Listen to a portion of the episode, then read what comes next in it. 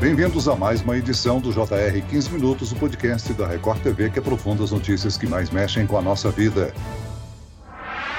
Microempreendedores individuais, MEIs, de todo o país, deverão seguir um padrão nacional para emitir as suas notas fiscais de serviços eletrônica. A medida começou a valer no dia 1 de setembro e diversos usuários relataram que a plataforma apresentou instabilidades, impossibilitando de emitir a nota fiscal e, por consequência, de receber o pagamento pelos serviços prestados. Segundo a Receita Federal, atualmente o Brasil tem pouco mais de 9 milhões de pessoas que terão de se adaptar a essa nova rotina. Na prática, o que muda para os microempreendedores? Como funciona o MEI? Quais os benefícios? Ele pode ser uma alternativa à informalidade e ao desemprego? O 15 Minutos de hoje discute as regras deste regime com a analista de desenvolvimento territorial e serviços financeiros do Sebrae Minas Gerais, Ariane Vilhena. Bem-vinda ao nosso podcast, Ariane. Obrigada. Quem nos acompanha nessa entrevista é a repórter da Record TV, Adriana Perrone. Adriana, os microempreendedores individuais já estão emitindo as suas notas fiscais de serviços eletrônicas no padrão nacional para registrar as suas operações, mas anteriormente o serviço estava regionalizado. Oi, Celso, obrigada pelo convite. Oi, Ariane. Exatamente, os microempreendedores individuais, mais conhecidos como MEIs, adotaram o novo Sistema Nacional para emissão das suas notas fiscais de serviços eletrônicas na última sexta-feira, dia 1 de setembro. Anteriormente, os usuários realizavam esse procedimento nos portais das prefeituras, ou seja, cada município tinha um modo de emissão resultando aí em diversas legislações e também notas diferentes no país. Ariane, explica pra gente um pouco mais sobre esse documento e também sobre a alteração, por favor. Afinal, essa mudança está causando muitas dúvidas ainda, né? A mudança do padrão nacional da nota fiscal, ela já começou desde janeiro desse ano. Então a gente teve o prazo de janeiro até setembro para fazer essas adaptações, para fazer esse, digamos assim, conhecimento melhor do sistema. Mas a gente sabe que na hora que muda o sistema é que as pessoas realmente realmente vão ver qual que é a novidade que tem naquele portal. Então a gente teve uma mudança nesse, nesse padrão nacional para conseguir facilitar que todos os MEIs tenham um acesso mais padronizado, mais simplificado, mais direto para ele conseguir preencher a sua nota fiscal. Então essa é a principal mudança dos sistemas antigos para o sistema atual. E essa medida tem como objetivo padronizar as informações e reduzir a burocracia, né? É fundamental esclarecer que a regra de emissão de notas não mudou, foi apenas o formato, certo? O MEI só é obrigado a emitir nota fiscal quando ele presta serviço, aqui no caso nosso que a gente está falando, para outra pessoa jurídica. Quando ele presta serviço para pessoa física, ele não está obrigado a emitir nota fiscal. Então isso não muda. As regras da obrigatoriedade são as mesmas. O que muda é o formato de onde eu vou emitir nota fiscal. Mas lembrando também, quando ele presta serviço para pessoa física e esse consumidor ele exige uma nota fiscal, o MEI se torna obrigado a entregar essa nota fiscal. Ou seja, as regras da emissão, quando estou obrigado a emitir, não mudaram. A forma de emitir e principalmente a utilização apenas do, do padrão nacional, é obrigatória desde 1 de setembro.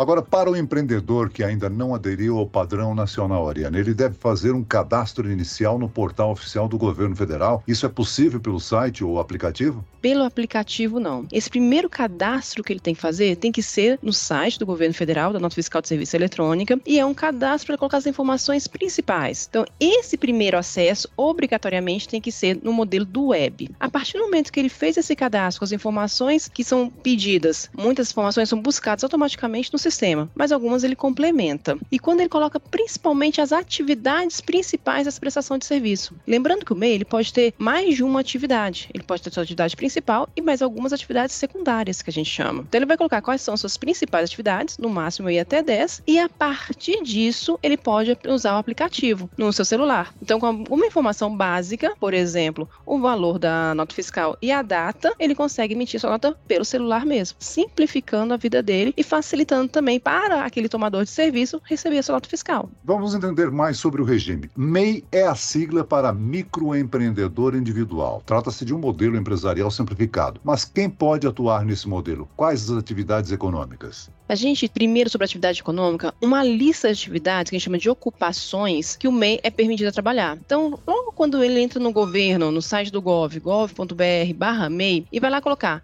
quero formalizar, já vem a lista das ocupações que ele pode exercer. São ocupações normalmente de baixa complexidade. Por exemplo, pedreiro, carpinteiro. A gente poderia também colocar algumas questões de bijuteria, a questão de prestação de serviço, que é o foco hoje do podcast. Então a gente tem um rol de atividades, são mais de 465 ocupações que são permitidas ao MEI. Então, além dessas ocupações, ele tem que seguir algumas regras também. Por exemplo, ele, o CPF dele, não pode participar de outro CNPJ. Ou seja, ele só pode estar ligado a um CNPJ que é o do seu MEI. Ele não pode ter filial, ele não pode ter sócio. Se ele precisar contratar ah, alguma pessoa para ajudar ele no dia a dia, ele pode ter no máximo um empregado. E esse empregado pode receber salário mínimo ou piso da categoria, quando for o caso. E principalmente, o faturamento dele não pode ser superior a 81 mil reais no ano, salvo se ele estiver abrindo fora do, de janeiro, ou seja, no meio do ano, aí é proporcional ao número de meses aberto. Então, algumas características próprias para ele poder usufruir todos os benefícios benefícios que a categoria do microempreendedor individual garante a ele. Ariane, a formalização é gratuita e pode ser feita também pelo portal do governo federal. Quais são os documentos necessários? Primeiro, ele tem que ver se aquela atividade que ele quer exercer, aquela ocupação, é permitida. Então, definindo qual que é a sua ocupação, qual que é a sua atividade econômica e se ela é permitida, é o primeiro passo. Segundo, que a gente fala de consulta prévia na prefeitura. Ele saber se ele pode exercer aquela atividade naquele endereço. Então, o primeiro ponto que ele tem que fazer é pesquisar na prefeitura se ele pode exercer a sua atividade no endereço indicado. Vou dar um exemplo. Algumas prefeituras, elas não permitem a prestação de serviço ambulante em determinado local. Elas não permitem, por exemplo, o mototáxi táxi em determinado local. Então, eu preciso saber se a minha atividade é permitida ou não, de acordo com as regras da prefeitura. No mais, ele precisa só dos documentos particulares. Ele não anexa nada. Ele vai colocar o seu CPF, colocar o endereço, ou seja, as informações necessárias para a formalização. O seu telefone de contato, o seu e-mail de contato, são as informações básicas dele. A formalização como MEI traz aí uma série de vantagens para ajudar no dia a dia do negócio, né? Que benefícios são esses, Ariane? Quando a gente fala na formalização, a primeira questão que a gente traz como benefício é tirar da informalidade, trazer aquela segurança jurídica que o empresário tem para exercer sua atividade, que não vai ser fechado seu estabelecimento por falta de alguma documentação. Essa seria o principal benefício. Um segundo benefício que os MEIs têm garantido é o acesso às garantias, à segurança previdenciária. Ele fazendo o seu pagamento em dia dos seus boletos do DAS, que a gente fala que é o documento de arrecadação do Simples Nacional, do MEI, ele garante todo o benefício benefício previdenciário. Eu tenho uma segurança.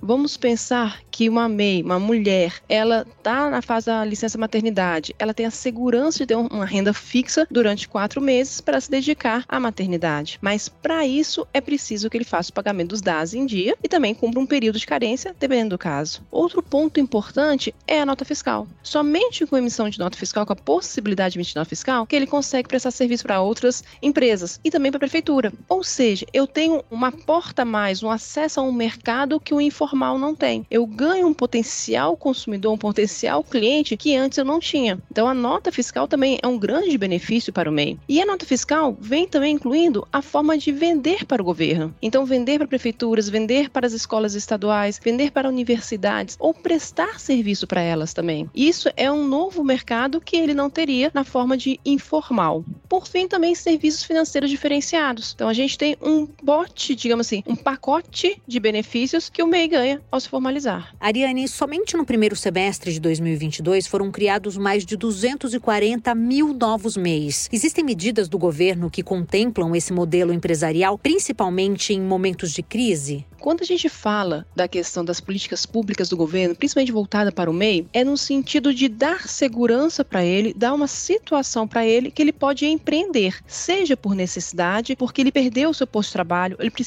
aumentar a sua renda ou porque ele não consegue ingressar no mercado de trabalho formal. Então ele precisa ter a sua renda. Então essa política pública de inclusão que o governo faz, que é o microempreendedor individual, é para garantir renda, principalmente para quem não conseguiu entrar no mercado formal. Quando a gente fala principalmente desse número de formalizações no primeiro semestre, a gente está falando de pessoas que estão testando o seu modelo de negócio de uma forma mais barata, uma forma mais simplificada, que é essa política pública do MEI. Como eu não pago nada para abrir e não pago nada para fechar, eu tenho mais segurança de conseguir empreender. E se não der certo, a gente não tem problema nenhum no fechamento da empresa, porque eu estou testando aquele modelo. Eu preciso pagar aquele valor mínimo do DAS todo mês. O mais relevante é sobre o INSS, que é 5% do salário mínimo. Muda todo ano, de acordo com o salário mínimo. Mas apenas com 5% do valor do salário mínimo para o INSS, eu garanto todos os benefícios previdenciários. Ou seja, eu também faço uma inclusão previdenciária através da política pública do MEI para ele ter acesso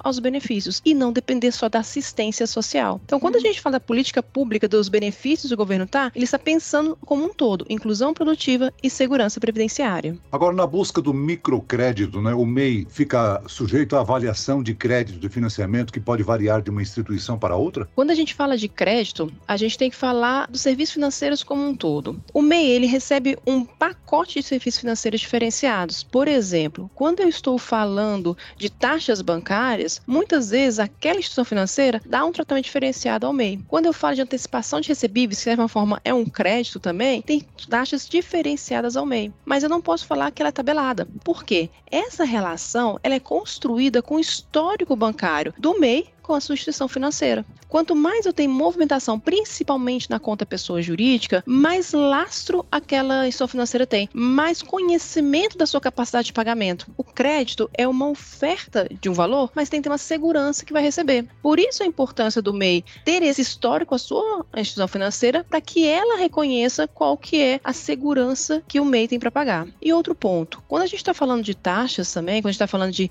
pacotes de serviços financeiros, o MEI deve procurar a instituição instituição financeira que mais atende sua necessidade, seja por localização, seja por atendimento direto com o seu gerente, seja em relação aos valores, quais benefícios que aquela instituição financeira tem se ele abrir uma conta. A gente sempre tem que deixar é claro também que o MEI tem que separar a sua pessoa física, ou seja, ele como cidadão, da sua pessoa jurídica, ou seja, ele como empresa. A sua movimentação financeira com pessoa física vai acontecer de uma forma. A movimentação financeira com pessoa jurídica é aconselhável que seja numa conta própria, para não fazer uma confusão entre pessoa física, os seus gastos pessoais, com os gastos ou com os recebimentos da empresa. Para ficar um pouquinho mais fácil o entendimento, eu tenho que pensar que eu tenho um bolso meu que é eu como pessoa que paga minhas contas, luz, água, telefone, gás, mas eu tenho também pensar eu como empresa que tem que pagar as despesas da empresa. Então a gente tem que fazer separação também das duas questões. Agora, Ariane, quase 39 milhões de brasileiros estão aí na informalidade, né? Esse número pode se juntar aos 15 milhões de microempreendedores individuais já existentes. Qual o impacto para a economia brasileira? Quando a gente fala da informalidade, a gente tem que pensar principalmente na questão da segurança previdenciária desses informais eles estão recolhendo previdência, eles estão recolhendo valores para o INSS para quando eles precisarem desse benefício eles terem. Se eles estão recolhendo, qual que é a carga que eles estão pagando? O MEI paga 5% do salário mínimo. Dependendo como pessoa física, ele vai pagar 11 ou 20% sobre o valor que ele quer aposentar. 11% sobre o salário mínimo ou 20% sobre o valor que ele pensa na contribuição. Então eu preciso saber, primeiro, ele está fazendo a sua contribuição, mesmo como pessoa física, como informal, mas tem a sua contribuição? Segundo ponto é o recolhimento, são as questões tributárias. Quando vez que eu tenho uma transação, quando vez que eu tenho essa formalização do MEI, ele paga imposto também. Um real se ele for atividade de comércio ou indústria e cinco reais se ele for atividade de serviço. Ou seja, o valor é muito pequeno. Quando eu estou trabalhando como informal ou quando eu estou trabalhando como autônomo, por exemplo, o valor que eu pago de ISS, que é o tributo à prefeitura, muitas vezes é maior do que o valor de cinco reais que o MEI paga. Então, eu preciso também entender se o que ele está pagando não é mais do que se ele formalizasse. Isso vai influenciar na questão econômica. Outro ponto, quanto mais eu tenho segurança jurídica no estabelecimento, mais relacionamento e mais vendas ou prestação de serviço eu posso ter com o cliente. Eu começo a dinamizar a economia, a fazer circular dinheiro com maior velocidade naquele território. Quanto mais dinheiro circula no meu território e principalmente a velocidade que ele gira no território, eu faço a economia daquele município ela se potencialize. Então, trazer esse grupo da informalidade para a formalidade, ela vai auxiliar tanto no desenvolvimento do seu território, do seu município, como também pode melhorar a sua capacidade financeira do que sendo informal. Muito bem, nós chegamos ao fim desta edição do 15 Minutos. Eu quero aqui agradecer a participação e as informações da analista de desenvolvimento territorial e serviços financeiros do Sebrae Minas, Ariane Vilhena. Muito obrigado, Ariane. De nada. E agradeço também a presença da repórter da Record TV, Adriana Perrone. Obrigado, Adriana. Eu que agradeço muito o convite, Celso. Obrigado, Ariane. Um abraço a todos.